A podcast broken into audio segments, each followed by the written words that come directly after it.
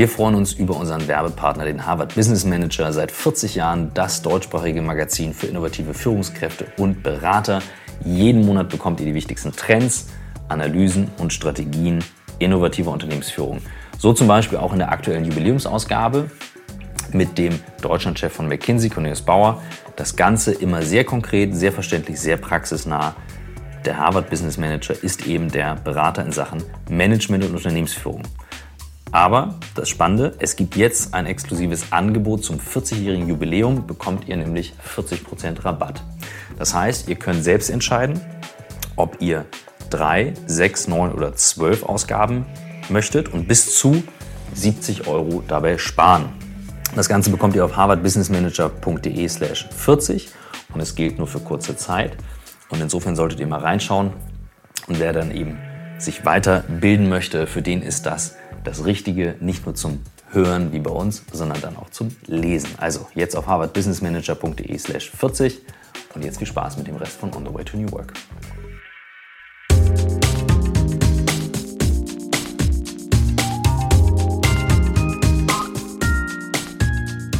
Herzlich willkommen zum On the Way to New Work Podcast. Heute nur mit mir, Christoph Magnussen ich muss es jetzt einfach mal erzählen. Michael und ich haben einen, äh, einen Reiseplan momentan, der komplett konträr läuft. Denn ich bin jetzt gerade auf Mallorca, wo er letzte Woche war.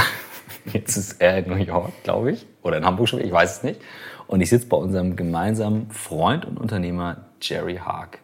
Und wir haben gerade gemütlich gefrühstückt. Genau. Und spontan entschieden, wir machen jetzt einen Podcast. Es gibt nämlich einiges zu erzählen. Es gibt einiges zu erzählen und ich bin nach wie vor meistens auf der Insel, wenn es ja. geht. Also das heißt, ihr könnt mich immer gerne besuchen kommen. Ja, du lebst ja schon lange. Ihr habt eine Podcast-Folge, ah, jetzt muss ich überlegen, du und Gesine, deine Frau, ihr wart ich glaube, in Folge vier oder fünf, eine der ersten Folgen, die wir spontan aufgenommen haben. Damals schön beim Gin Tonic hinten war ich im Garten. Heute ist noch zu früh für Gin Tonic. Genau, das ist so. Und jetzt trinken wir einen Kaffee und wir haben gedacht, wir nutzen die Gelegenheit. Ja, es ist eine sehr, sehr spannende äh, Story. Ich bin jetzt seit einem Jahr bei der Firma Peloton und wir, wir unterstützen die, das Deutschlandgeschäft aufzubauen, äh, was in wenigen, wenigen Monaten an den Start gehen wird. Ähm, und das Unternehmen hat mich aus äh, wirklich verschiedener Hinsicht fasziniert. Einmal das Produkt, das, was wir eigentlich verkaufen, äh, hat äh, eine Community aufgebaut, die aus dem Nichts quasi gekommen ist, die sich selbst sowas von multipliziert hat. Das war schon ein Phänomen. Also ähm, das ist äh, ein wahnsinnig populäres Fitnessprodukt, was wir da verkaufen. Und äh, Steht hier, genau bei ich mir im Wohnzimmer. Drauf, ich bin äh, ein totaler Fan davon. Ich sitze da auch mehrfach drauf. Das fühlt sich dann immer so an, als ob man 30 Minuten im Club war und man steigt dann schwitzend vom Rad. Also es sieht aus wie, ein, wie ein, so ein Fitnessfahrrad. Ja, es ist eigentlich Netflix für Fitness ähm, für zu Hause. Man hat natürlich die Convenience, dass man das machen kann, wann man möchte. Mhm. Äh, man kann sich den Trainer aussuchen, die kommen live aus New York oder aus London, aus dem Studio. Ach, die werden dann reingeschaltet. Die werden da reingeschaltet. Also, also schreib mal für die, die es nicht kennen, das Produkt. Und dann solltest du auch noch mal erzählen, wie du überhaupt dazu gekommen bist, weil wenn jemand dich genau. jetzt nicht kennt oder die Folge nicht gehört hat, dass du einmal den Bogen machst. Wie kommst du? Du lebst ja, ihr lebt ja auf Mallorca. Ähm, also das Produkt ist ein, ein, ein sehr schön designtes äh, Fitnessbike. Die gibt's ja schon seit 50 Jahren. Und äh, der entscheidende Unterschied zu dem, was im Moment auf dem Markt ist, ist, dass wir ein Tablet vorne dran gebaut haben was über WLAN mit dem Internet verbunden ist. Und über dieses Tablet habe ich dann Zugriff äh, wahlweise auf eine Live-Klasse, also auf einen Live-Kurs mhm. mit einem sehr professionellen Trainer aus New York oder aus London. Oder eben ich kann wie bei Netflix in die On-Demand-Library reingehen. Wir haben 10.000 Kurse dort äh, und kann mir jetzt aussuchen, welche Länge ich will, welche Musik ich will, welche Art von Training ich will und vor allen Dingen auch den Trainer äh, weil wir haben da natürlich auch unterschiedliche mhm. Typen, unterschiedliche Stile am, am, äh, am Start. Die ganze Familie kann das nutzen. Und ich kann es natürlich vor allen Dingen dann nutzen, wann ich möchte. Also morgens um mhm. sieben oder wenn die Kinder aus dem Haus sind oder abends, äh, wenn ich noch Zeit habe. Äh, und wie gesagt, es fühlt sich wirklich so an, als ob ich im Club war, weil ich die Musik aufdrehen mhm. kann und, äh, und ich fühle mich natürlich gut danach. Ganz geil. Also ich muss es nicht mal ausprobieren. Ich habe es noch nicht ausprobiert, aber ich glaube, Michael hat es schon ausprobiert. Ne? Genau. Ja, du, ich habe äh, Schuhgröße 44, dann kannst du gleich draufsteigen. Ja. Sehr schön. Ja, und wir haben das jetzt in, äh, letztes Jahr äh, außerhalb von USA das erste Mal in UK und Kanada gelauncht und werden, wie gesagt, dieses Jahr in Deutschland launchen und sind äh, sehr gespannt drauf. Und ich bin äh, über einen gemeinsamen Freund äh, darauf gekommen, kannte die Firma nicht, hatte noch nie da was von gehört. Und die erste Frage war, ist, ähm, kannst du mal helfen anzuschauen, ähm, ob wir dieses Ding nach Deutschland bringen können? Und so hat das alles gestartet. Es war quasi eine Market Entry Study. Äh, und dann wurde relativ schnell die Entscheidung getroffen, nach Deutschland zu kommen. Und seitdem ja, machen Gesine und ich eigentlich den den Country Manager Job. Das heißt, wir haben äh, die ganze Bandbreite abgedeckt von dem Projekt, was es auch so wahnsinnig spannend macht. Äh, und haben im letzten Jahr die Firma sehr, sehr, ähm, ja, sehr, sehr intensiv kennengelernt, mhm. vor allen Dingen auch die Firmenkultur. Die Firma hat ein Headquarter in, in New York, insgesamt 1700 Angestellte. Wow. Ähm, und der John hat das Unternehmen in wirklich seit 2012 äh, sehr, sehr schnell aufgebaut. Wir haben eine Milliarde in Cash geraced. Und äh, was mich wirklich äh, fasziniert an dieser Firma, also zum einen haben wir wirklich durchweg angestellte Leute, Teammitglieder, die äh, das Produkt lieben und auch irgendwo angesteckt werden von diesem Spirit, der in der Community ist. Mhm. Es gibt auf Facebook, auf den ganzen sozialen Medien, Instagram, Twitter, überall äh, wahnsinnig viele Stimmen, die einfach sagen, hey, Peloton changed my life. Mhm. Uh, it really uh, is an amazing thing for me. Und äh, das, das steckt das Team, diese 1700 Angestellte, auch wahnsinnig an. Wir fahren alle eigentlich durchweg selber auf diesem Fahrrad. Äh, und die Angestellten sind wahnsinnig smart und angetrieben, motiviert, dieses Thema nach vorne zu bringen, äh, auch ihren Beitrag dazu zu leisten. Ähm, und äh, haben, also haben, sind getrieben von High Performance, von KPIs und so weiter. Und das Ganze ist aber gepaart mit einem mit einer Corporate Culture, mit einem Umgangston, den ich so wirklich noch nie erlebt habe. Das ist das, was du letzte Woche sagtest, wo ich dann meinte, ey, lass uns das bitte mal besprechen, das will ich ja. mal besser verstehen, weil du meintest, ihr habt einen unfassbar liebevollen Umgangston, der jetzt nicht geschönt nach außen die heile Welt ist, sondern der so wirklich gemeint ist. Ja, ich glaube, der, der lebt, also ist es wirklich so, dass, das habe ich noch nie erlebt. Wir, seit einem Jahr ist jegliche Kommunikation, ob die jetzt in einem Meeting mit 50 Leuten oder mit zwei oder per E-Mail oder per Telefon oder face-to-face -face ist, jegliche Kommunikation, Kommunikation ist ultra respektvoll und empathisch. Ähm, also nie anklagend, äh, selbst wenn Fehler gemacht waren, werden. Wir haben natürlich oft unterschiedliche Meinungen, aber es wird alles immer respektvoll diskutiert und nach einer Lösung gesucht. Und das auf dieser Skala zu leben, finde ich faszinierend. Also das, da, da, steckt natürlich viel auch schon im Hiring drin, mhm. dass ich wirklich äh, Peloton DNA ähm, suche. Wir haben auch, um, um, das zu gewährleisten, einen sehr, sehr, ähm, sehr, sehr umfassenden Bewerbungsprozess mit äh, zwischen Minimum fünf und 15 Interviews äh, über mehrere Runden, mehrere Formate und so weiter äh, der das sicherstellen soll, dass die auch wirklich dazu passen. Äh, aber dann lebt es natürlich ganz stark dadurch, wie die einzelnen Teams das auch ausleben. Und es wird vom Gründer selbst gelebt. Äh, We Sell Happiness. Damit meint er, das ist von John Foley, dem Gründer und äh, CEO. Und damit meint er natürlich zum einen, ähm, dass wir happy, den Kunden Happiness geben, äh, die so ein Ding zu Hause stehen haben. Äh, aber zum anderen auch das, was er vorlebt bei sich im Unternehmen. Er ist auch ein wahnsinnig angenehmer Mensch, ja. Du hast ja nun wirklich auch viel gesehen. Also für die, die jetzt den anderen Podcast nicht gehört haben, wir beide kennen uns seit 2006. Du hast ein Startup in München gemacht. Ähm, ich habe als Berater auf der anderen Seite gearbeitet. Ähm, wir haben uns angeguckt und ich habe gedacht, okay, geiler Typ, auch noch aus Kiel. Ja. auch noch aus Kiel, geiler Dude. Der kommt bestimmt aus Kiel. Genau. Und ähm, seitdem irgendwie den Kontakt gehalten. Du hast Amazon miterlebt. Du hast ganz viele, ähm, ganz viele frühe Startups miterlebt. Und eine Sache, die mich immer mehr fasziniert in diesem ganzen New Work-Dunstkreis, ist die Frage, eben wie gehst du zwischenmenschlich miteinander um? Wie schaffst du es eben, aus deiner Komfortzone rausgeführt zu werden durch eine gute Kultur in einem Umgang, wo ja viele sagen, ah, das ist Shishi und das, das kann man nicht so. Und genau. als du das erzählt hast, habe ich gedacht, boah, das will ich besser verstehen, wie ihr das aufbaut, weil 1700 Leute, ein IPO, international, komplett remote Teams, du musst das ja irgendwie halten. Ja. Wo kommt das her? Naja, und es gibt, äh, ich glaube, das typische Bild, was wir kennen, dass die Gründer so eine sehr coole Kultur aufbauen mit äh, Trinkabenden und Tischtennisplatten ja. und, und Offsites. Ähm, und die, die, die Mitarbeiter der ersten Stunde das auch leben und das lebt dann so weiter, bis man mal 20, 30, vielleicht auch 50 oder, oder sogar Dunbar's Number 140 oder 150 erreicht. Ähm, aber dass es dann, man hört das sehr oft, dass das dann danach zusammenbricht. An ja, dem Punkt, wo, genau. der, wo die Gründer die, die Mitarbeiter nicht mehr persönlich kennen oder nicht mehr mit Namen identifizieren können, dass dann das zusammenbricht und dann sehr viel rationaler, ähm, steriler mhm. äh, und dann auch ein bisschen ungemütlicher wird. Das ist so das typische Bild.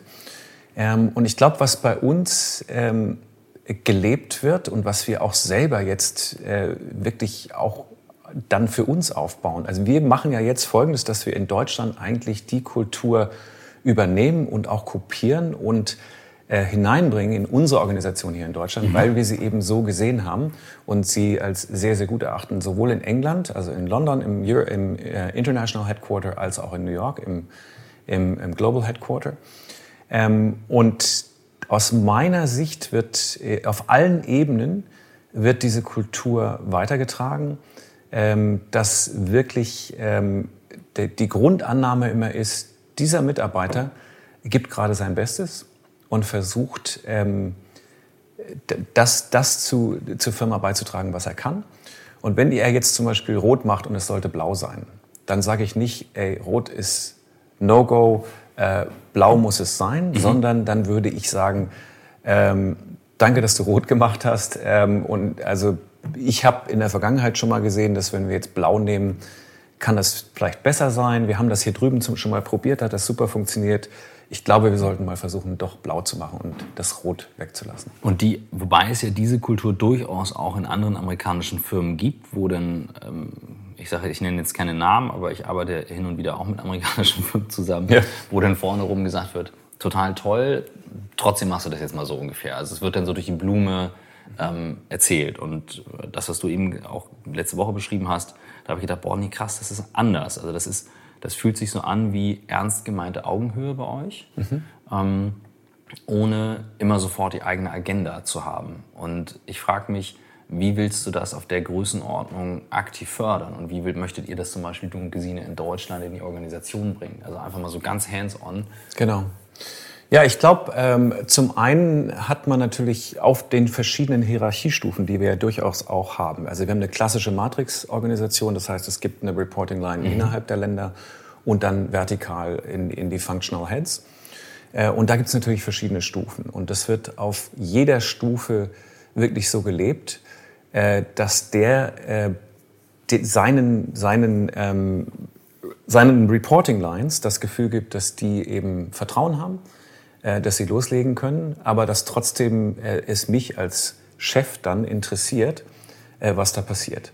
Es ist aber grundsätzlich so in allen Meetings, die ich bisher erlebt habe, selbst wenn der eine der Chef vom anderen ist, wir versuchen alles, was wir können, diese Hierarchieebene, diese, diese vertikale Trennung ähm, zu, ver, zu verwischen oder nicht so wichtig zu nehmen, sondern es geht wirklich um den Teamgedanken. Das heißt, selbst wenn ich mit dem Boss-Boss und dem Boss und mir drin sitze, dann habe ich trotzdem das Gefühl, dass wir zu dritt da drin sind mhm. und das Problem gerade lösen. Und das zieht sich durch die ganze Organisation durch. Das andere, was wir natürlich brauchen, um sowas ähm, auch dann auf die Straße zu bringen, ist, wir müssen schon organisiert sein. Und diese Firma ist wahnsinnig gut organisiert aus meiner Sicht. Äh, wir arbeiten viel mit, äh, mit den klassischen Tools wie Jira und Confluence. Also es wird sehr, sehr viel äh, dokumentiert. Wir sind eine eine Firma, die äh, gerade auf globaler Ebene auch Videoconferencing äh, in großem Stil nutzt. Äh, mein, mein, mein Rekord bei Peloton ist 56 Leute im Videocall mit Puh. verschiedensten Fenstern. Stimmt, das hast du letzte Woche erzählt. Ja, und äh, verschiedensten Teilnehmern. Ähm, und die sind äh, sehr, sehr effizient. Wir haben mhm. dann dahinter immer ähm, klare Timelines und klare To-Dos.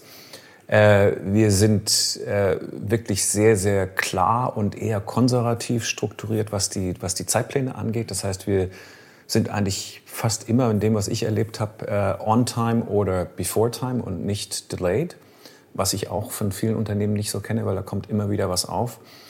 Ähm, und ähm, sind halt überall bis ins Detail hin strukturiert, also überorganisiert eigentlich. Mhm. Ähm, und dadurch wissen alle, wer wann was macht. Also die Kompetenzen und auch Verantwortlichkeiten sind dadurch relativ klar verteilt. Und trotzdem fühlt es sich immer so an, als ob wir das zusammen machen und jeden fragen können. Mhm. Ähm, und auch äh, kein, ähm, ähm, keinen Stress kriegen, wenn wir uns irgendwo versehentlich mal in die falsche Richtung bewegen. Oder ähm, es wird auch gefördert, dass wir vielleicht mal in die falsche Richtung gehen, einfach um zu gucken, ob's, ob, äh, ob das vielleicht ein besserer Weg ist. Das heißt, wir sind äh, durchaus auch risikobereit. Habt ihr denn jemanden, der, also wir haben zum Beispiel mal im Winter ähm, mit Claude, ähm, die ist die Chief Heart Officer bei Gary Vaynerchuk bei VaynerMedia, der so auch knapp 1000 Mitarbeiter hat. Und Claude sagte im Interview ähm, mit, ähm, mit Katinka in New York, hat sie dann erzählt, ähm, meine Aufgabe ist es eigentlich, mit jedem Mitarbeiter in der Firma regelmäßig zu sprechen. Und sie hat gar keinen Schreibtisch, sondern sie hat nur ein Sofa und Blumen bei sich im, im Büro. Und dann ist sie dazu da, um mit denen zu quatschen. Und ähm, dann gab es ganz viel kontroverse Diskussionen, als wir das gepostet haben. Ich glaube, das ist kein Podcast, das war ein YouTube-Video. Ich bin mir gerade nicht ganz sicher, ob beides oder nur Video, aber egal. Ich habe es gepostet, es gab super viel kontroverse Diskussionen, wo Leute sagten, ja, geiler Job, äh, da kann ich schon den ganzen Tag irgendwie gemütlich chillen und äh, das ist ja keine Arbeit. Und mein Gefühl war eher, dass ich gedacht habe, wow, das ist eigentlich ein Job, der Human Being, Human Being wieder zurück in die Firma bringt, ähm, weil das können ja unterschiedlichste Probleme sein, die Mitarbeiter haben und äh, beschäftigen.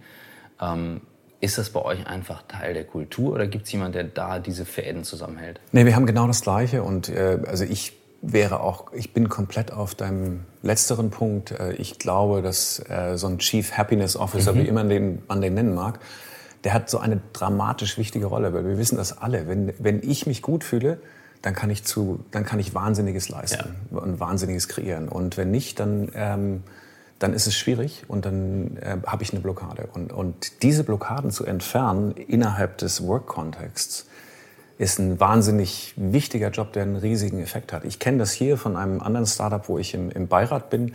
Das ist die Firma Habitissimo, so ein bisschen wie MyHammer in, in Lateinamerika. Wir haben hier 300 Angestellte, sind eins der Vorzeige-Startups hier in, äh, auf Mallorca.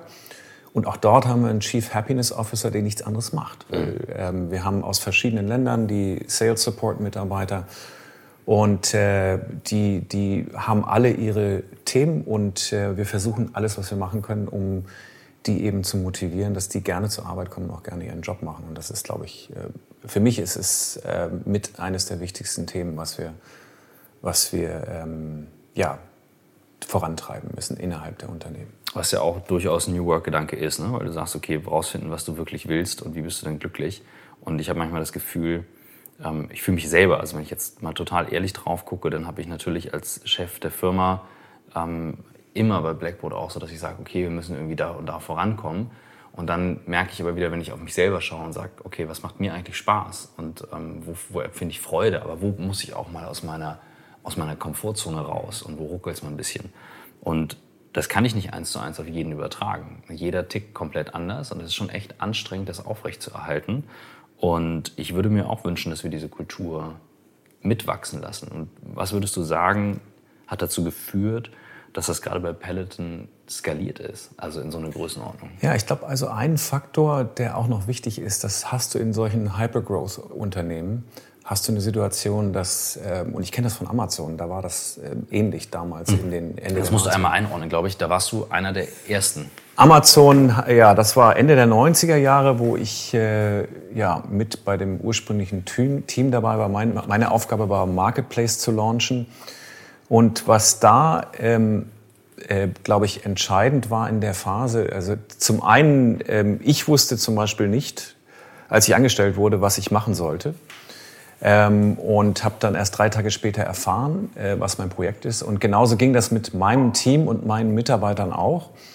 äh, dass für die wahnsinnige Möglichkeiten entstanden. Also äh, einige Mitarbeiter aus meinem Team, die Marketplace gelauncht haben damals, haben dann die Kreditkarte für Amazon gemacht oder Amazon Prime oder Digital Music für, für Amazon. Und ein ähnliches Thema haben wir gerade bei Peloton. Finde ich super spannend, dass, dass diejenigen, die jetzt angestellt werden in einem bestimmten Job, äh, wahnsinnige Chancen haben, sich weiterzuentwickeln mhm. und sich anders zu entwickeln. Das heißt, die haben diese, äh, diese Möglichkeiten, wenn sie offen sind, ähm, einmal ähm, dann People Management zu machen, das heißt als Teamlead aufzusteigen, aber auch in komplett andere Bereiche zu gehen. Und ich kenne wirklich viele Beispiele, auch hier in Europa schon, wo die nach sechs Monaten schon in die nächste Rolle schlüpfen. Und das macht es natürlich auch spannend. Das sehen natürlich auch alle, dass viele der ursprünglichen Mitarbeiter sich äh, deutlich weiterentwickelt haben und auch für sich mhm. dieses Wachstum haben. Nicht nur für die Firma, sondern für sich. Und das ist, glaube ich, ein Thema, was ähm, ja, was diese Happiness bei der Arbeit äh, auch auf jeden Fall voranbringen und steigern kann. Wenn jetzt Firmen, die, ich sag mal, tradierter unterwegs sind, etabliert, verdienen viel Geld oder haben viel Geld verdient und merken jetzt, okay, unser Geschäftsmodell läuft jetzt langsam aufs Ende zu, lass es 15.000 Mitarbeiter sein, gibt es ganz viele Unternehmen in Deutschland, die auch wirklich Hidden, nicht Hidden Champions sind, sondern Champions sind. Ähm, die aber irgendwie nicht rauskommen. Und dann hast du so ein Amazon auf der einen Seite mit einer krassen Kultur, die Bezos einfach unfassbar geprägt hat, auch mit seiner aggressiven, aber sportlichen Art, die Dinge einfach mal so hart anzugehen. Also ich denke jetzt gerade so an die Last Mile Delivery mit diesen 12.000 Bussen da und diese Geschichte. Also irre. Ähm, oder Sachen, die halt neu gegründet sind, so wie bei euch Peloton. Aber wenn du jetzt so ein etabliertes Unternehmen bist und du kennst ja nun auch etliche, die dann halt der Chief Digital Officer werden oder Head of Operations und Co. Glaubst du, die können eine solche Kultur entstehen lassen? Oder müsste man alles neu ja, also, also, eigentlich ist da ähm, ein ganz gutes Beispiel mein Bruder. Der ist äh, CEO von, von der Freud-Gruppe, die 20.000 Angestellte haben. Mhm. Und ähm, die haben äh, zwei Dinge gemacht, die, glaube ich, in die Richtung gehen. Die hatten immer schon Wert, als Unternehmen Wertschätzung für ihre Mitarbeiter, äh, hatten sehr hohe soziale Verantwortung. Das heißt, das war immer schon da. Aber eben, um als Unternehmen bestehen zu bleiben und die Mitarbeiter auch auf Dauer ähm, zufrieden zu halten im Unternehmen, ähm, nenne ich nur zwei Beispiele. Das eine, das eine ist Deep Work, also jeden, mhm. jeden Tag von 10 Uhr bis 11.30 Uhr keine Meetings, keine E-Mails. Das zwingt dich quasi dazu, äh, dich mit dir selber und mit deinen Themen zu beschäftigen. Was, was, was, was, was muss ich jetzt noch machen? Zeit? Äh, gibt's ja genau, was mache ich jetzt mit der Zeit? Aber auch das ist gut. Mhm. Äh, Im Zweifel kannst du auch meditieren, du kannst machen, was du ja. willst, aber es gibt dir den Freiraum. Ja. Ähm, und das Zweite ist, äh, dass als Unternehmen, äh, wie ja viele andere Industrieunternehmen auch, sie natürlich sowohl Digitalunternehmen dazukaufen, ähm, als auch Digital ähm, Units gründen und einfach ständig versuchen, ja, Innovation mit, mhm. rein, mit reinzunehmen ins, ins Unternehmen. Und das fühlt sich dann natürlich für alle Mitarbeiter so an, als ob das kein statisches Industrieunternehmen ist, sondern dass es sich weiterentwickelt und dass sich etwas tut. Und auch da tun sich natürlich Möglichkeiten für die Mitarbeiter auf. Natürlich nicht alle und es wollen ja auch nicht alle. Äh, aber in, in dem Fall ist es zum Beispiel Robotik, die, ähm, die da eben gefördert wird und wo einiges gemacht wird äh, so wie Power to Gas, äh, was mhm. im, im, im, Saving the World-Kontext auch sehr, sehr wichtig ist. Das heißt, wenn du siehst, dass das Unternehmen ähm, sich auch von dem Fokus und der vertikalen Ausrichtung her weiterentwickelt und du das kombinierst mit internen Tools wie zum Beispiel Deep Work, ich glaube, dann kannst du es dauerhaft schaffen, äh, die, die da sind, zufrieden zu halten und vor allen Dingen auch neue Talente ranzuziehen. Mhm. Du bist so als, als Surfer, Kiter und absoluter Naturliebhaber. Ich weiß, ich habe von, von dir den Hashtag übernommen, Never Stop Exploring. Ja. Ich glaube, den äh, North Face oder so auch benutzt. Ähm, genau. Und weiß halt, ähm, du bist ein ganz großer Verfechter auch, was Umwelt betrifft, Sustainability betrifft. Welchen Impact glaubst du hat New Work oder jetzt mal ganz konkret ähm, Purpose auch durch Arbeit zu gewinnen auf mich als Mensch in all diesen anderen Feldern, die ja so wichtig sind, dass wir, dass wir Rücksicht drauf nehmen. Also was, wir haben ja nur noch ein paar Jahre Zeit gefühlt, wenn man ja. danach geht. Was glaubst du, wie wichtig oder welche Rolle spielt da die Arbeit? Das beschäftigt mich momentan sehr. Also wie, wie ja, ich, ich glaube, es gibt, es ist eine ganz interessante Bewegung und wir sind eigentlich an so einem Punkt, wo dieses Problem, was jetzt alle erkannt haben, diese, diese Herausforderung, Global Warming, äh, wo das jetzt den Effekt hat, dass es uns eigentlich vereint in, mhm. in dem, was wir erreichen wollen und wir endlich es schaffen, ähm, nicht verzweifelt das weiße Handtuch zu werfen, sondern gemeinsam ähm, eine Stimme vorzubringen, die sich dann in verschiedenen ähm, Aktivitäten auch ausdrückt. Und auf Arbeit bezogen sehe ich ganz klar den Trend, dass die Mitarbeiter, die jungen Mitarbeiter vor allen Dingen, die wollen heute nur noch für eine Firma arbeiten, die was Gutes tut. Mhm. Die acht, also Purpose ist ganz klar eine von den Top-Faktoren bei meiner Berufswahl und äh, hängt natürlich immer vom Arbeitsmarkt ab, aber in, gerade in der Situation, wo wir gut ausgelastet sind mit Beschäftigung, äh, kann eine Firma sich das nicht mehr leisten, ohne Purpose unterwegs zu sein, beziehungsweise für die wird es sehr, sehr schwer, ähm, dann Talente auch heranzuholen.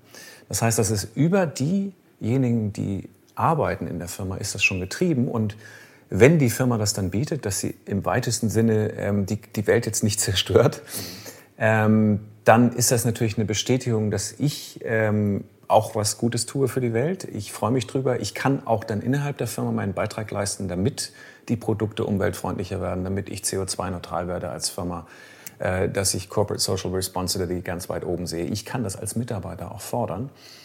Ähm, und dadurch habe ich dann eine Situation, wo sowohl von oben der Gründer, der daran glaubt, als auch von den Mitarbeitern das gelebt wird und auch hineingetragen wird. Und das hat dann natürlich auf mein Privatleben auch einen mhm. wahnsinnigen Effekt, weil ich bin stolz drauf, in so einem Unternehmen zu arbeiten. Ich habe dann über das, was ich privat mache in dem Bereich, um meinen Carbon Footprint irgendwie zu reduzieren, äh, auch noch die Möglichkeit, das über die Firma zu machen. Mhm wollte ich gerade sagen, ist natürlich, ähm, du arbeitest von hier, ne, wo man auch sagt, okay, krass, bist jetzt viel am Fliegen. Nein, du machst halt viel Virtual und. Ja, schwieriges Thema. Ja, das ist dann halt echt. Ich habe letzte Woche, wir beide haben letzte Woche darüber gesprochen, ich hatte diesen Vortrag in, in Kiew, wo ich dir noch erzählt habe, ich wollte, dass am Ende sich alle ein Big Hug geben, sich einmal umarmen. Mhm.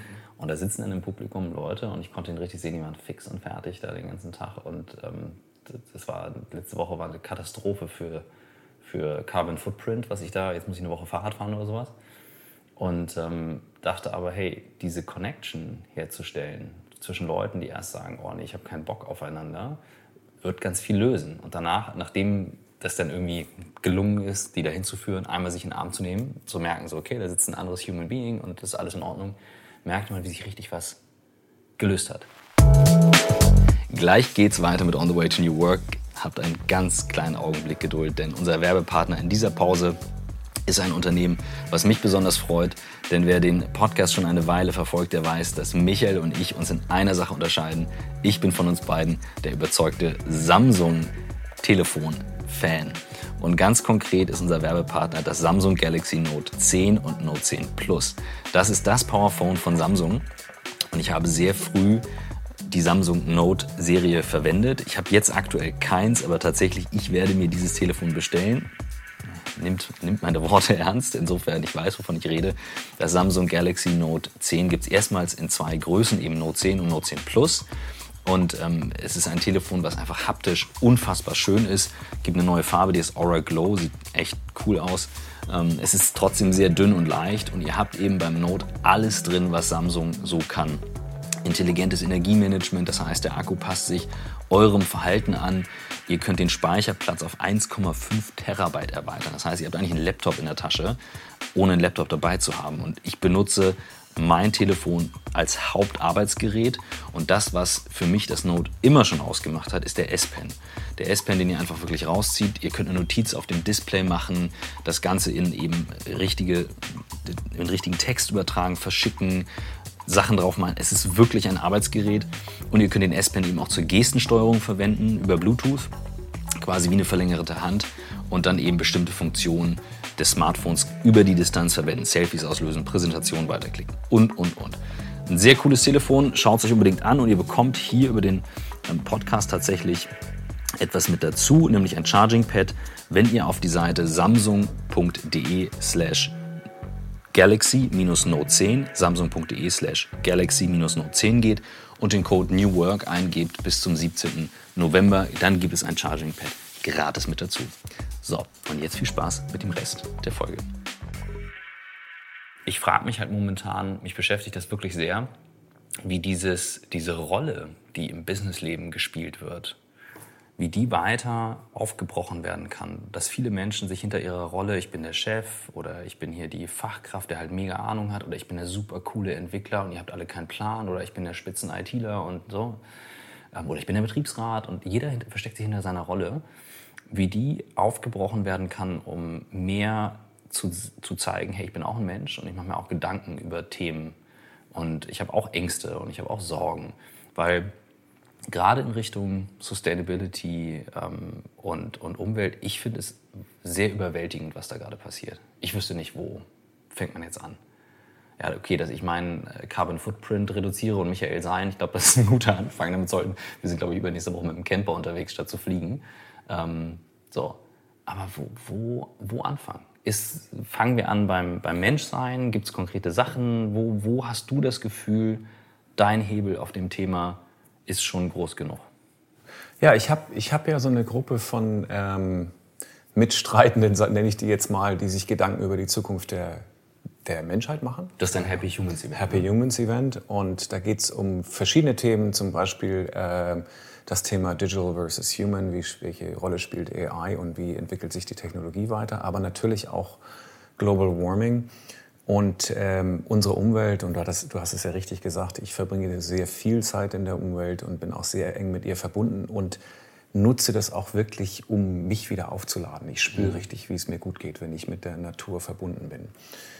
Und ähm, aus meiner Sicht sind es zwei Dinge. Wir sehen ja zum einen jetzt die Greta Thunberg-Bewegung mhm. ähm, ähm, und was das alles ausgelöst hat. Unsere Kinder sind auch freitags hier bei den Demos unterwegs und ähm, ich glaube, da entsteht diese Awareness, dieser Mindset, dass ich sage, dass ich das viele um mich herum spüren, okay, äh, das ist jetzt nicht was, was äh, erst meine Enkelkinder betrifft und mir mhm. kann das eigentlich egal sein, sondern äh, wir haben einen ähm, wahnsinnigen Teil dazu beigetragen und wir müssen das irgendwie lösen. Und die Kernfrage ist eigentlich, ob ich es primär darüber löse, ähm, mein, mein Verhalten zu ändern oder über Technologie. Das ist für mich die Kernfrage. Mhm. Und ich, meine persönliche Meinung ist, dass wir ähm, über das Verändern unseres Lifestyles ähm, in, in die Richtung äh, Lower My Carbon Footprint ein Zeichen setzen. Mhm. Äh, und klar äh, ausdrücken, dass wir eben das Problem verstehen und dass wir anderen Menschen auch zeigen, dass wir es ändern wollen. Äh, der wahre Hebel ist aber Technologie und zwar in großem Stil. Ich rede hier über Geothermal Drilling mit Plasma Drill Bits, äh, was ein guter Freund von mir gerade in großem Stil vorantreibt, womit wir On-Tap, On-Demand Regenerative Energy von Erdwärme bekommen werden. Mhm. Das heißt, du musst ungefähr vier bis sieben Kilometer tief bohren, um an die richtige Temperatur zu kommen. Und wenn wir das äh, günstig und in großem Stil schaffen, dann können wir wirklich auf der ganzen Welt Kraftwerke bauen, die eben on-tap sind. Das Power-to-Gas-Thema ist natürlich für die überschüssige ähm, regenerative Energie äh, sehr spannend. Ich, mir bricht immer das Herz, wenn ich nach Dänemark hochfahre und es ist super Wind zum Kiten. Ich kite gerne, aber ich sehe dann die Hälfte der Windräder stillstehen, mhm. weil die nicht wissen, wohin mit dem Strom. Kann, ja. Und äh, also ich glaube, das sind so zwei Beispiele. Äh, Drone Planting ist ein weiteres. Äh, ich glaube, wir, wir können sehr, sehr viel bewegen, wenn wir das, was da im Moment im Amazonas Gebiet niedergebrannt wird und abgeholzt wird, wenn wir das woanders wieder aufforsten, mhm. äh, proaktiv. Also es gibt äh, schon einige Ansätze heute und ich bin mir sicher, dass wir noch sehr viel mehr auch weiterentwickeln werden. Und für mich ist diese persönliche, ähm, persönliche Awareness, die wir haben, unsere Aufgabe ist eigentlich, das in diese Entscheidungsträger reinzutragen, nämlich zu, nämlich zu unseren Politikern, zu unserer Regierung, zu den Organisationen und in die private Wirtschaft. Also da, wo sich was bewegt, die müssen, den, die müssen spüren, dass wir das alle wollen. Die müssen von uns aber auch motiviert sein. Nicht, äh, nicht mit dem Zeigefinger, sondern eher mit dem, wir freuen uns, wenn du uns hilfst, die Welt zu retten. Ja? Und äh, das wird das spannende Thema aus meiner Sicht, wie wir diese, diese großen Hebel äh, in den nächsten Jahrzehnten bewegen können. Weil, weil ich fest der Meinung bin, dass wir diese Anpassung des Lebensstils für vielleicht für uns 400 Millionen, wenn wir, wenn es ganz gut läuft, schaffen können, aber nicht für 8 Milliarden. Wir sind einfach vor einem, vor einer Situation, wo wir, wo eben sehr viele Menschen auch das schöne Leben haben wollen, was wir haben. Und deswegen äh, kann es nur über, über große technologische ähm, Lösungen laufen, wie zum Beispiel, ein anderes gutes Beispiel ist mein guter Freund Bart, mit dem ich seit zwei Jahrzehnten zusammenarbeite. Mit dem wir damals bei Dropbox, Dropshop waren. Ne? Bei Dropshop, Dropshop, ganz genau. Ja. Äh, der sitzt im Aufsichtsrat von ähm, Impossible Foods, die jetzt auch Ach, demnächst ein IPO machen werden. Und die machen, die machen künstliches ja, es gibt, wenn du jetzt nach USA fährst, äh, die haben einen großen Deal mit Burger King gemacht, aber es gibt an jeder Ecke jetzt Impossible Burgers. Mhm. Und da kann man jetzt hin und her streiten, ob es Sinn macht, Fleisch, äh, fleischlose Produkte so fleischlos so zu machen, dass sie fleischähnlich sind. Äh, Tatsache ist, die haben eine ganz klare Mission, nämlich äh, Massentierhaltung in den nächsten Jahrzehnten komplett vom mhm. Erdboden verschwinden zu lassen, was natürlich die zwei positiven Effekte hat. Einmal die ethische ethischen Effekte, wie wir mit Tieren umgehen und natürlich das Global Warming-Thema auch dramatisch beeinflusst. Und äh, das ist eine weitere technologische äh, Lösung in großem Stil. Und äh, ganz ehrlich, sowohl Beyond Meat als auch Impossible Foods haben eigentlich nur ein einziges Problem im Moment, nämlich äh, Produktion. Die haben mehr, mehr Nachfrage, als sie, als sie liefern können. Ich habe ähm, zwei ähm, Filme im Kopf, die ich eh mit dir teilen wollte. Und ich mache das jetzt hier im Podcast. Jetzt ist ja mein Podcast, ich kann ja machen, was ich will. Michael ist gerade nicht da. Super, ne? Du hast die, du hast die Freiheit. du hast die Freiheit. Können wir, übrigens, können wir übrigens alle. Ja, total. Da müssten wir uns eigentlich stetig dran erinnern. Ja, immer wieder, immer wieder. It's our life. Ich kann ja morgens aufstehen und sagen, ich mache mit oder ich mache nicht mit. Genau. Heute mache ich mit. Ähm, einmal auf Arte die Erdzerstörer kann ich wirklich empfehlen. Ähm, klingt viel zu negativ, ähm, weil ist immer der Zeigefinger. Ich sage gleich was dazu. Und dann von Leonardo DiCaprio die neue Ice on Fire, mhm. ganz neu. Und ähm, das Interessante bei die Erdzerstörer, die haben, es geht eigentlich darum, dass wir die, das, das erste, ähm, äh, jedes, jede Phase des, äh, der, der Erde hat ja bestimmte Namen. So, und ähm, diese heißt eben, ich weiß, ich weiß den Namen jetzt gerade nicht, aber eben, dass es die erste Phase ist, wo der Mensch in der Lage ist, den Planeten selbst zu zerstören seit der Industrialisierung. Und haben ganz gut beschrieben, wie es anfing mit Abholzung, man dann von Holz weg ist, weil die Wälder runtergerodet waren, auf dann eben Kohle, weil man sagte, super, mhm. dann passiert nichts. Ähm, dann haben sie bestimmte Effekte gezeigt, wie eben äh, Firmen wie Monsanto und so groß geworden sind durch dann Agent Orange im Vietnamkrieg, ähm, dann wiederum die Auswirkungen auf die Landwirtschaft, die dann wiederum nach Indien, also ganz viele Zusammenhänge in einer Doku dargestellt ähm, und auch nochmal schön gezeigt, wie in den 60ern Plastik der Heilsbringer war mhm. ähm, Atomenergie ein Heilsbringer war, die jetzt ja backfeiern mhm. auf uns und hören mit der Frage auf, ob die Digitalisierung wirklich so ein Segen ist oder jetzt gerade vielleicht auch wieder wie so ein Heilsbringer wie damals Plastik uns eigentlich ins nächste Thema reinreitet. Das wäre ja. jetzt mal so meine erste Frage, weil ich glaube schon auch Technologie ist wahnsinnig wichtig, aber es ist natürlich für uns, guck mal, jeder selbst noch so Umweltaktivist läuft natürlich mit dem Handy durch die Gegend heute und wir nutzen alle diese Services und wir wissen alle, Google, Amazon und Co., diese, das Zeug musst du halt irgendwo storen und betreiben. Das sind gigantische Datenmengen, die unfassbar aufwendig sind. Also was ermutigend für mich ist, ist, dass wenn wir uns fokussieren und darum kümmern, dass die Natur sehr wohl die äh, Fähigkeit hat, sich selbst wieder zu regenerieren. Das heißt, mhm. wir, wir können, wenn wir wollen und wenn wir die Bedingungen dafür schaffen. Also es ist noch nicht ganz verloren. Wir haben sicherlich viel kaputt gemacht, aber es ist noch nicht ganz verloren.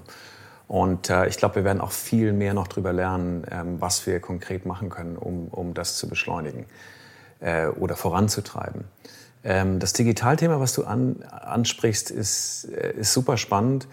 Ähm, meine persönliche Meinung ist, dass wir, äh, dass wir es noch nie in der Geschichte der Menschheit geschafft haben, Fortschritt dauerhaft äh, aufzuhalten. Das geht nicht. Also der Fortschritt wird mhm. kommen, so oder so. Ähm, und selbst wenn man es ähm, reguliert und verbietet, dann, dann ist eigentlich der schlimme Effekt, dass der Fortschritt dann von denen kommt, die nicht unbedingt immer nur Gutes im Sinn haben. Dann, mhm. dann lieber doch offiziell staatlich mit Förderprogrammen und so weiter voranzutreiben. Und äh, for better or for worse sehe ich eben, dass äh, die Digitalwelt äh, Teil von uns sein wird. Mhm.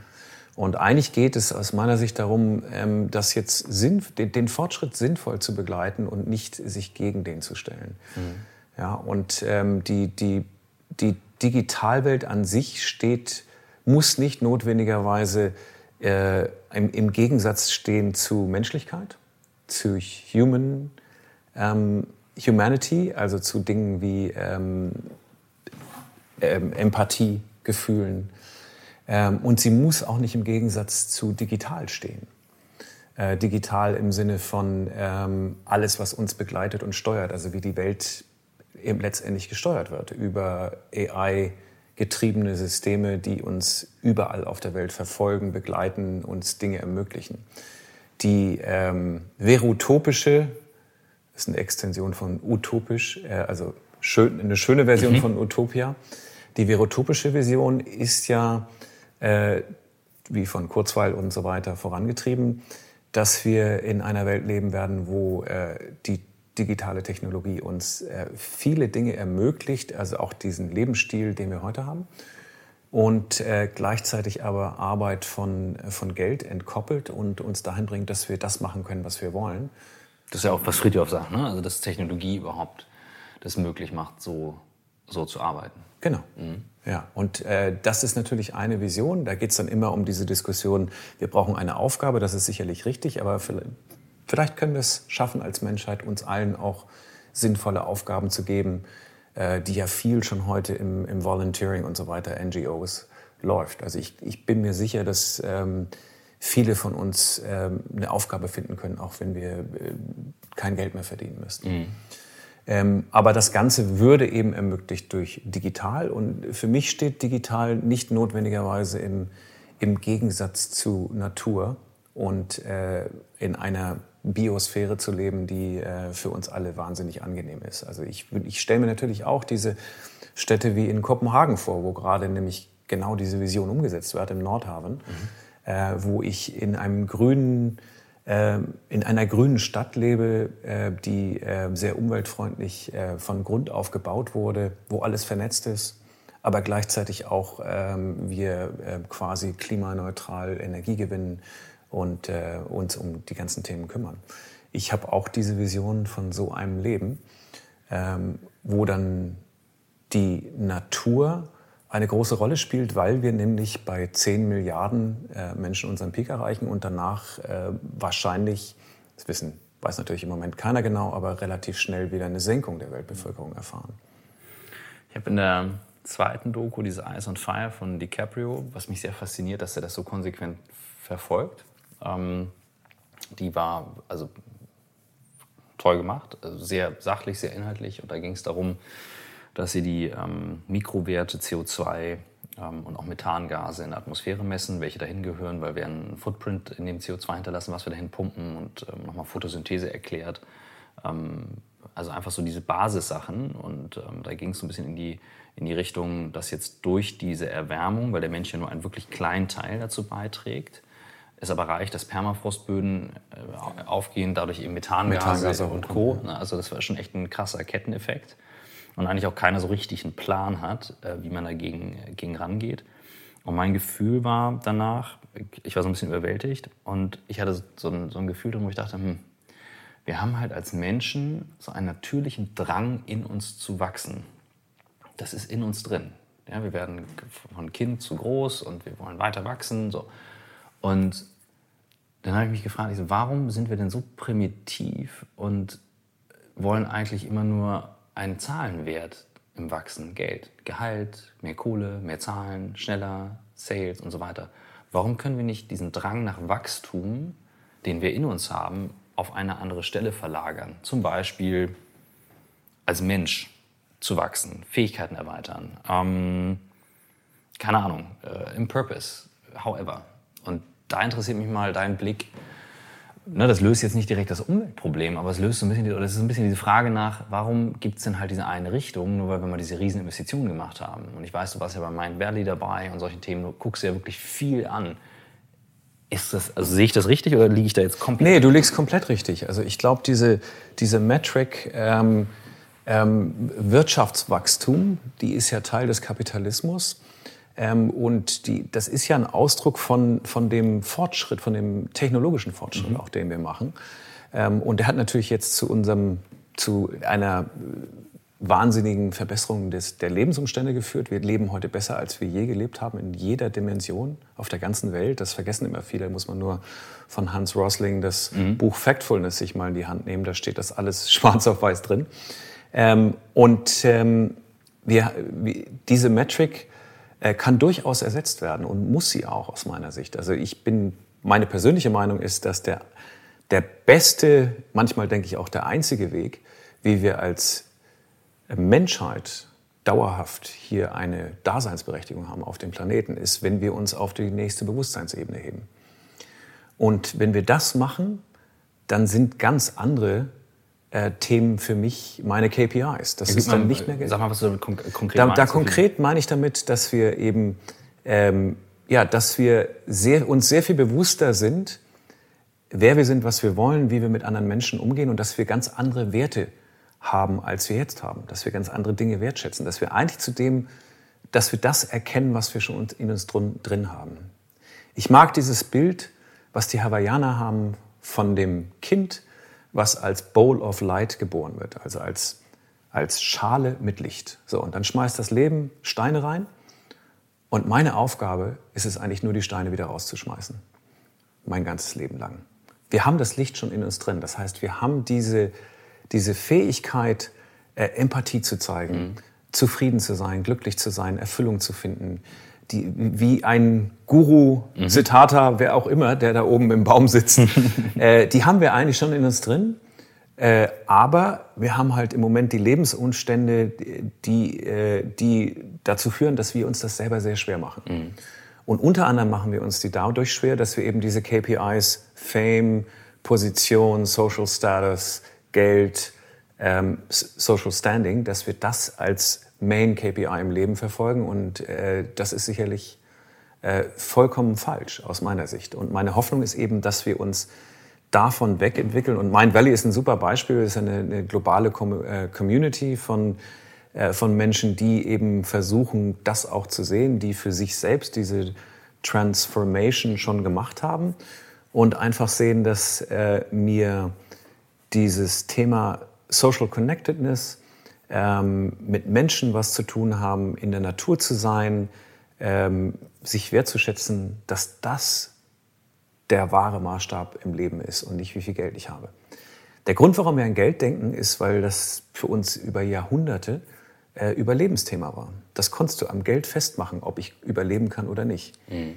Und ich glaube, um da dann wieder den Bogen zu schließen zum Digitalen, wenn wir durch den Fortschritt das schaffen können, diese, dieses Thema wegzunehmen, dann haben wir auf einmal eine Situation, ähm, die ganz neu aussieht, weil meine Überzeugung ist, heute, selbst in der westlichen Welt, ist 90 Prozent des menschlichen Handels getrieben durch Angst und Sicherheit.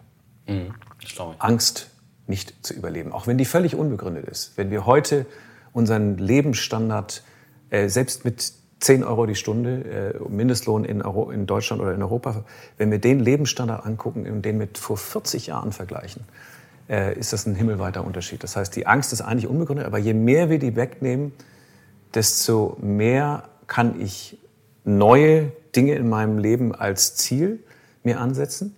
Und ich glaube, dann passieren auch ganz, äh, ganz spannende Sachen, die die Menschheit dann weiter voranbringen und wo es eben nicht mehr darum geht, dass ich gegen dich äh, antrete im Wettbewerb um das Überleben auf der Welt, sondern wir beide äh, machen uns was Schönes zusammen. Mhm. Ja, wir sind beide. Eine Angst macht halt verwundbar und eigentlich ist das, ähm, worüber wir auch letzte Woche gesprochen haben, ja eigentlich ein verbindendes Element. Wir sind beide genau. verwundbar genau. und können darüber dann gehen und es muss ja nicht mal Geld als Währung sein. Also du hast ja heute ähm, über Aufmerksamkeit und Attention gibst einen Post ab und keiner sieht den, keiner liked den. Ähm, das ist scheiße, das ist so. Ja. Und ich weiß, das ist ein blödes Beispiel, aber ist es nicht Instagram, die die, die, die Anzahl der Likes abschaffen wollten? Ja. Das wäre ja eigentlich gigantisch, ne? weil sonst mhm. guckst du immer unter diese Posts und ich habe häufig mit MP auch die Diskussion, wenn wir ein Video machen und sagen, hey, das war doch ein mega geiles Video. Komisch, das geht nicht ab. Und ein anderes Video geht total ab. Und ich habe echt damit aufgehört, dann hinterher zu gucken und sagen, ich habe ein geiles Video gemacht, fertig. Ich fand's geil. Und dann gibt es halt ein paar Leute, die es auch finden. Ja. Und that's totally fine. Und beim Podcast, wir haben uns neulich mit den OMR-Jungs auch über Zahlen und Stats unterhalten, und habe ich gemerkt, also ich habe da am Anfang gar nichts, also ich gucke da gar nicht rein. Ich gucke nicht in die Zahlen. Ich sage halt, ich führe ein Gespräch und ich finde es gut. Und wenn da halt viele Leute sind, die sagen, hey, klasse, ich kann damit was anfangen und die melden sich dann und dann kommt eine Rückmeldung und ich merke so, ey, krass, darüber ist eine Verbindung da. Und natürlich, ich tappe immer wieder auch in die Falle, dass ich sage, hey, ich mache einen Post und dann wurde der gesehen und ich, und immer wieder muss ich mir sagen, nein, nein, weiter, weiter, weiter, weiter. Ich meine, auch da gilt ja Qualität über Quantität. Ne? Wenn du 100 Menschen äh, tief bewegen kannst, ist das viel wichtiger, als wenn du 1000 Menschen nur so leicht berührst. Da kannst du mehr bewegen. Also wenn du die, die richtigen ansprichst. Und äh, wenn die dann rausgehen, diesen Ripple-Effekt, ne? wenn die dann mhm. rausgehen und dieses Thema bei sich äh, in, in ihre Welten tragen, äh, das, ist, das, äh, das skaliert so dramatisch, wenn du damit dadurch was bewegst. Ja. Ja, jetzt sind wir ein bisschen bei einem völlig anderen Thema, aber mich bewegt das einfach wahnsinnig. Also gerade auch, klar, ich habe ja auch Kinder und denke mir halt so, irgendwann wird meine Tochter und mein Sohn die werden kommen und sagen, hey, was hast du eigentlich Sinnvolles zu beigetragen? Und ähm, die Frage ist total legitim, nur irgendwo immer hinzufliegen und, und äh, so, das, das reicht nicht. Und da zu sagen, hey, ähm, zumindest mal hinzugucken und zu sehen, da passiert gerade was und da gibt es eine Verantwortung, muss ja nicht jeder gleich losspringen, aber nicht sich die Vorwürfe an den Kopf zu hauen, dass die einen sagen, ich habe Recht und du hast Unrecht, das ist ja nur Ego-Befriedigung, anstatt zu sagen, einmal hingucken, was passiert gerade, wo kann ich was Positives zu beitragen, anstatt aus Angst zuzumachen und eine populistische Meinung anzunehmen und eine, extrem, eine Extremposition zu beziehen. Das halte ich für wahnsinnig gefährlich. Und da sehe ich ähnlich wie du auch die, die Verbindung zwischen eben Sinn in, in der Arbeit, die sich ja heute in den absolut in den Alltag reinmischt. Also bei dir ist ja dein Arbeitsalltag ist ja nicht mehr trennbar. Also wenn ich bei dir zu Besuch ja, bin, dann ist es so. Das ist ganz spannend. Ja, ich habe jetzt ein, ein, super Beispiel. Äh, ich bin ein ähm, einer der schönsten Orte für mich auf der Welt ist Cold Hawaii. Das ist Klittmöller oben in Dänemark, wo ich seit Jahrzehnten mhm. gefühlt zum Kiten, Windsurfen, Wellenreiten. Hast du gerade das T-Shirt an? Ich habe auch gerade das Klittmöller T-Shirt an, genau. Ähm, und da waren wir jetzt, äh, wie fast jedes Jahr, äh, im August, wo dann auch immer schöne Nordseestürme blasen äh, und haben das richtige dänische Hügelgefühl erlebt mhm. in einem Häuschen mit Hot Tub und Sauna und Feuer und, und allem, was da so dazugehört. Und da hatten wir äh, eben aufgrund des Peloton-Launches, den ich ja vorher angesprochen hatte, äh, auch die Notwendigkeit, eigentlich jeden Tag irgendwas zu machen, äh, sei es Lokalisierung oder Hiring oder Team aufbauen oder Marketingkampagnen, äh, Journalistentage organisieren, da war alles dabei. Ähm, und äh, die Kombination, die wir da erlebt haben, äh, war wunderschön. Also wir haben, ähm, wir, wir sind kein Verfechter von Trennung von Arbeit und dem Rest des Lebens, wie Jeff Bezos ja auch mal gesagt hat.